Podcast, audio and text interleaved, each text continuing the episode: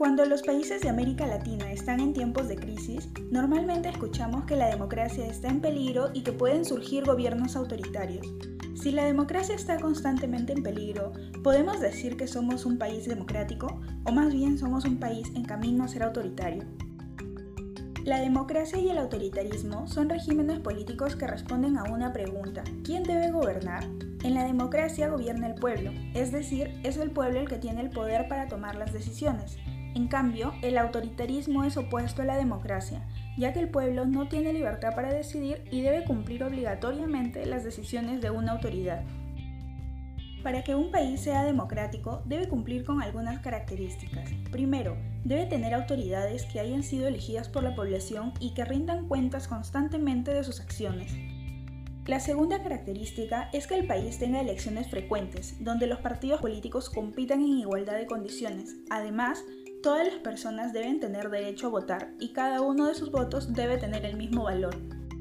La tercera característica es que la población tenga libertad de expresión para decir sus opiniones políticas sin temor a recibir un castigo.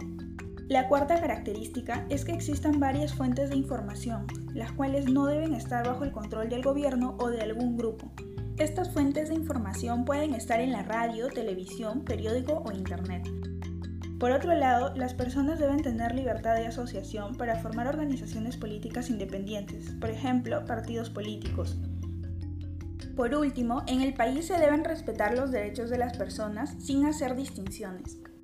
¿Es posible que un país cumpla con todas estas características? La respuesta es no.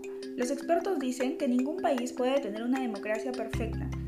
De hecho, un filósofo muy conocido dijo, si existiera un pueblo de dioses, su gobierno sería democrático, un gobierno tan perfecto no es para los hombres. Lo que tenemos hoy en día son países con regímenes políticos híbridos, es decir, tienen características tanto de la democracia como del autoritarismo, pero cada país se encuentra más cerca a ser democrático o a ser autoritario. Veamos ahora cuál es la situación de los países de América Latina. Desde hace muchos años, los países de América Latina han logrado grandes avances democráticos, sin embargo, todavía presentan algunos problemas, por ejemplo, los países realizan elecciones nacionales frecuentes para elegir a sus autoridades, pero algunas elecciones han sido acusadas de fraude por favorecer a ciertos partidos políticos. Por otro lado, los países tienen varios partidos políticos para representar a la población, pero algunos partidos no tienen un plan político claro, sino que cambian constantemente de rumbo para mantener su poder. Además, algunos partidos se construyen para apoyar a un líder específico en lugar de apoyar un plan político. También se observa un gran poder del presidente, afectando a veces a la independencia de los congresistas o los jueces. Además, algunos presidentes buscan mantenerse en el poder mediante la reelección constante o mediante la modificación de leyes. En la administración de la justicia, los jueces necesitan ser independientes para resolver los casos de acuerdo a las leyes. Sin embargo, algunas autoridades presionan a los jueces para que defiendan sus intereses. La corrupción es uno de los problemas más preocupantes, ya que ha generado que la población tenga una alta desconfianza en los partidos políticos, en el gobierno e incluso en las empresas. En cuanto a las fuentes de información, algunos países tratan de controlar los medios de comunicación para que no se opongan a su gobierno, o a veces los medios de comunicación pertenecen en su mayoría a los grupos más ricos del país, por lo que defienden principalmente los intereses económicos de sus dueños. Por último, los altos niveles de pobreza y desigualdad han generado que la población se siente insatisfecha con la actual democracia. En el 2018, el 48% de la población latinoamericana apoyaba la democracia.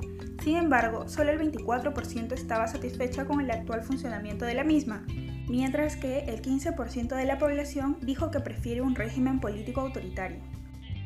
En resumen, podemos decir que los países de América Latina sí son democráticos, pero que hoy en día tienen el reto de alcanzar una democracia de calidad, es decir, donde realmente haya igualdad entre las personas y donde estas personas tengan la libertad para elegir cómo quieren vivir.